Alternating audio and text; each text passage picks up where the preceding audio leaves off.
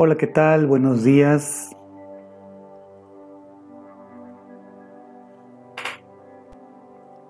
Hola, ¿qué tal? Buenos días, buenas tardes o buenas noches, donde quiera que te encuentres. Esto es el Humanauta, mi nombre es Guillermo, Humanauta despierta. Comienza ese viaje interno para descubrir todas tus potencialidades que están dormidas, adormecidas. Esas potencialidades son tus virtudes, tus valores, que necesitan ser desarrollados, fortalecidos y aplicados en la vida cotidiana. Es decir, estos valores, estas virtudes, es la bondad, la generosidad, la comprensión, la aceptación, la voluntad, la fortaleza, y así podemos enumerar decenas o quizás cientos de virtudes y valores que necesitan ser actualizados, renovados todos los días. La vida nos exige siempre y es por eso que son tan importantes las personas que nos rodean. Es en función de la relación que tenemos con ellas, como nosotros podemos ir despertando nuestras potencialidades y también nos conviene darnos cuenta de qué es, perdón, qué es lo que nosotros necesitamos cambiar de inmediato. Comenzar un proceso de cambio, de transformación de nuestra personalidad. Pero es por la motivación que nos dan afortunadamente los que nos rodean. Comenzando por los seres humanos que tienes ahí en tu familia, luego los seres humanos que están en el círculo siguiente, y así hasta llegar a los desconocidos y abarcando también a los animales domésticos o silvestres, todo el reino vegetal y el planeta completo. Gracias a todos ellos que nos motivan a fortalecernos y también nos protegen. El tema de hoy que quiero que reflexionemos y que apliquemos es cómo podemos conocer las emociones de los demás. Ya en un episodio anterior vimos cómo conocer nuestras propias emociones, pero ahora necesitamos calar más hondo. Mirar hacia afuera de nosotros, observar qué pasa con los demás, sobre todo con aquellos que nos rodean, que viven con nosotros.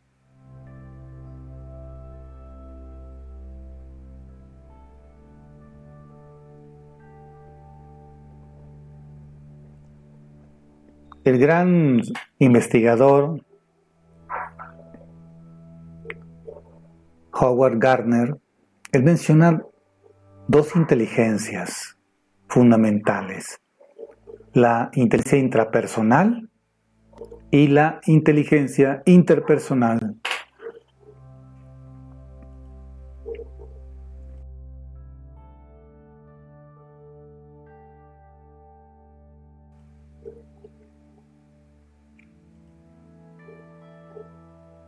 La inteligencia interpersonal es la habilidad para comprender los estados de ánimo de las personas que nos rodean y la capacidad de modelarlos, o sea, conocer las emociones de los demás y saber cómo nos tenemos que relacionar con los otros después de conocer sus emociones.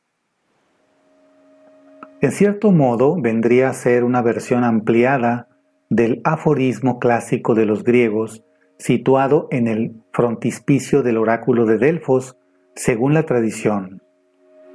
Dice así, conócete a ti mismo. Literalmente la frase conócete a ti mismo se refiere a la inteligencia intrapersonal y su versión ampliada podría ser conócete a ti mismo y conocerás a los demás. Es decir, ten también inteligencia interpersonal. ¿Por qué nos interesa conocer las emociones de los demás? Pues para poder relacionarnos y porque de hecho estamos condenados a relacionarnos con los demás No hay que argumentar sobre el carácter social del ser humano y la necesidad que tenemos de vivir en comunidad, y esto implica centenares de interrelaciones con las personas, y eso de todo tipo, desde las más íntimas a las más superficiales cada día. Puesto que tenemos que relacionarnos, la actitud más inteligente es hacerlo de forma satisfactoria, agradable y equilibrada. Para hacerlo se precisan dos cosas. Saber cómo y qué son nuestras respuestas emocionales y saber detectar cómo y qué son las respuestas emocionales de los otros. Con este doble conocimiento podemos regular y equilibrar de manera satisfactoria nuestra relación. La idea clave de la cual partimos para tratar esta cuestión es que el resultado de cualquier relación entre dos personas es responsabilidad de las dos. Cada persona tiene una parte de responsabilidad en que vaya bien o no. Nadie es culpable y tampoco es cierto que el fracaso de una relación dependa únicamente de una de las partes. Insisto, las dos personas son responsables aunque a veces en grados diferentes. Este planteamiento de la corresponsabilidad justifica la necesidad de ser sensible y estar atentos a las emociones de los otros para poder decidir y saber cómo tenemos que responder y cómo tenemos que relacionarnos. Una conversación típica cuando un amigo o amiga te cuenta las dificultades de su relación con su pareja, con un compañero de trabajo o con sus padres es esta. ¿Tú sabes lo que me dijo? ¿Sabes qué hice? Callé. ¿Qué querías que le respondiera? Ya te puedes imaginar cómo reaccionó. Se puso a gritar. Ahora bien, todo es culpa suya. Yo se lo puse fácil y él, fíjate cómo respondió. Yo no puedo hacer nada más. Hice lo que tenía que hacer y él se lo ha buscado. Ya lo ves, no tengo ninguna responsabilidad en su conducta. Y posiblemente, si hablaras con la otra parte, diría lo mismo. Es culpa del otro, yo no tengo nada que ver, yo ya hice lo que pude. Un análisis sistemático, sistémico de la cuestión nos haría ver que el planteamiento es incorrecto. Si una persona calla y el otro habla, las dos son responsables de su conducta y del resultado de la comunicación, y también de las emociones que se generan en esta relación poniendo atención a las emociones del otro, posiblemente modificaríamos nuestra conducta para que la relación fuera mejor.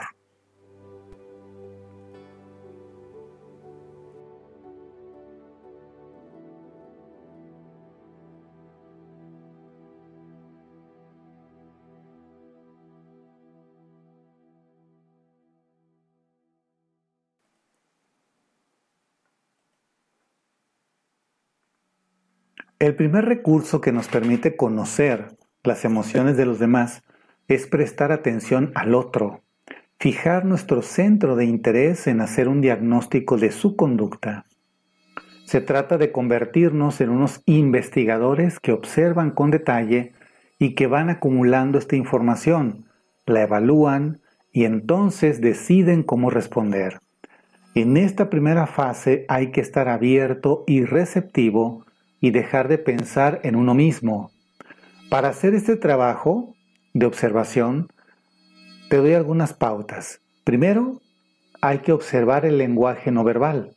Empezaremos por la cara, los ojos, la mirada, si mira a la cara de la otra persona, si mira al suelo o al infinito. Observar la frente, la boca y los labios. Si se muerde el labio, abre mucho o poco la boca. Observar la posición de la cabeza, si está de lado, si está hacia adelante o inclinada, si la gira a ambos lados, si está inmóvil. Fijémonos en la respiración, si es seguida, calmada, ansiosa, profunda, rápida, cómo son los movimientos de sus manos y de sus brazos, si están quietos, expresivos, señalando, si las manos están cogidas, pegadas al cuerpo, si los brazos están abiertos o con movimientos rápidos o lentos. También observar cómo es la posición general del cuerpo, si está relajado, tenso, con los pies y las piernas juntas o separadas, si está ligeramente inclinado hacia un lado o recto. Al mismo tiempo, si está hablando, ponemos atención a la expresión, en la manera en que habla, además de que en el contenido de sus palabras, si habla alto o en un tono correcto, si habla mucho o poco o bien de vez en cuando en las pausas, en el discurso, la velocidad, el ritmo, el tono de voz, también si es lento, si mantiene el tono o si éste va subiendo o bajando en una frase. Fijarnos en las muletillas, las expresiones repetidas o las interjecciones como e o un. Y para terminar, fijémonos en el contenido del discurso, en qué palabras emplea, en qué está diciendo, en cómo lo argumenta. Y no solo en lo que dice de manera explícita, sino también en lo que sugiere de manera implícita. La expresión te esperé y no viniste parece una descripción, pero implícitamente podría estar diciendo, según el contexto de la conversación, quedamos en que vendrías y no has cumplido tu compromiso, has sido injusto, me he molestado porque te esperé, estaba preocupada porque no venías, por si te había pasado algo, etc. Todo este trabajo de observación es la clave para conocer las emociones que tiene el otro cuando se establece una comunicación o cualquier tipo de relación. Por otra parte, no disponemos de más información que todo aquello que observamos, además de la información que nos ofrecen experiencias comunicativas anteriores.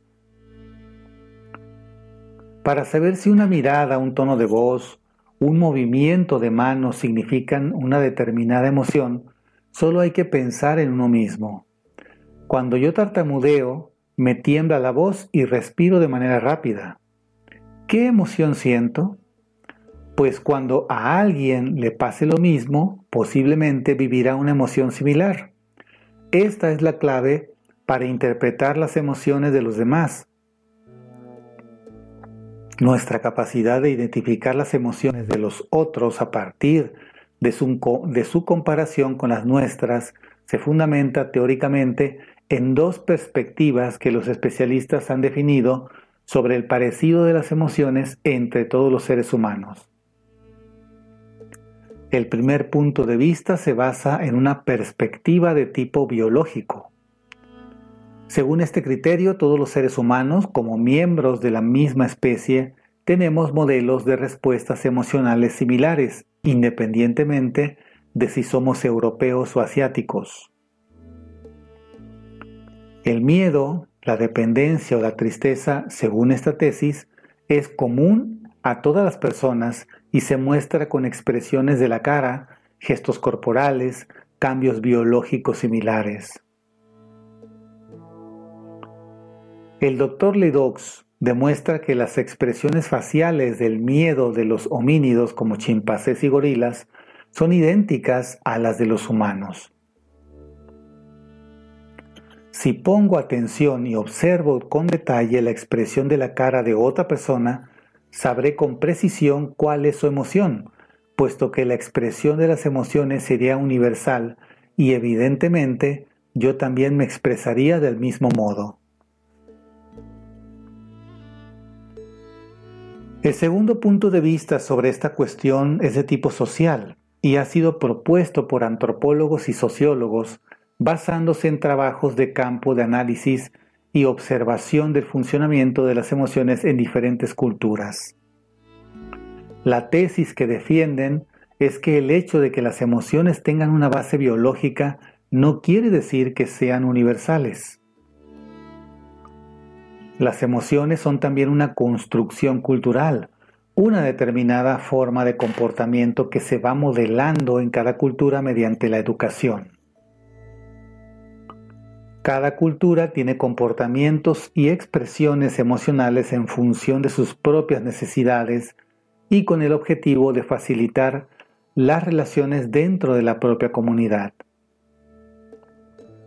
También se demuestra con el lenguaje en el cual hay palabras que hacen referencia a emociones específicas en una cultura y en cambio son inexistentes en otras. El doctor Salomón expone varios estudios de antropólogos sobre emociones específicas. Por ejemplo, argumenta que la ira es prácticamente inexistente en culturas como la de los polinesios de Tahití o los Utku Inuit esquimales del Ártico del Canadá. En cambio, es una emoción muy presente en la cultura norteamericana, mientras que los Utku ni tan siquiera tienen una palabra específica para esta emoción. También analiza los casos de emociones que los europeos no conocemos y que en cambio son clave en otras culturas. Es el caso de la emoción japonesa del amae, que designa la relación de interdependencia que se genera entre madre e hijo, que continúa con la dependencia hacia el grupo y que se concreta en la fidelidad del japonés hacia su comunidad o empresa, una emoción que da mucha importancia a los vínculos sociales. Las dos teorías, la biologista y la sociológica, nos, nos son igualmente útiles para nuestro propósito de conocimiento de las emociones de los demás. Desde el punto de vista biológico, está del todo justificado y desde el punto de vista sociológico también, puesto que habitualmente nos relacionamos con personas de nuestra cultura y por lo tanto podemos, con una observación atenta, identificar los signos de sus emociones analizando su conducta.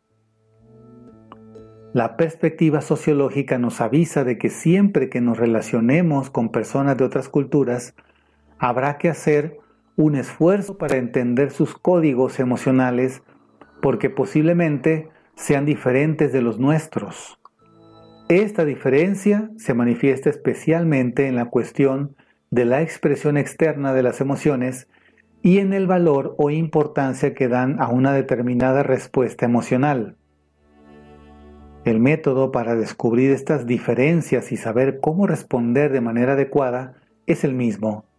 Observar con atención sus conductas y deducir su significado.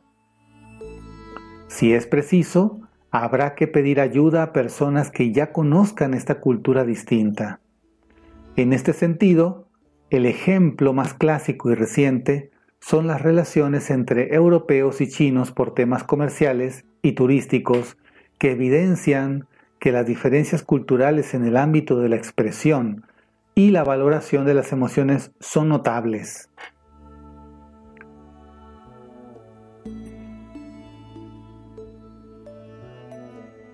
El otro recurso básico para conocer las emociones de los demás se llama empatía.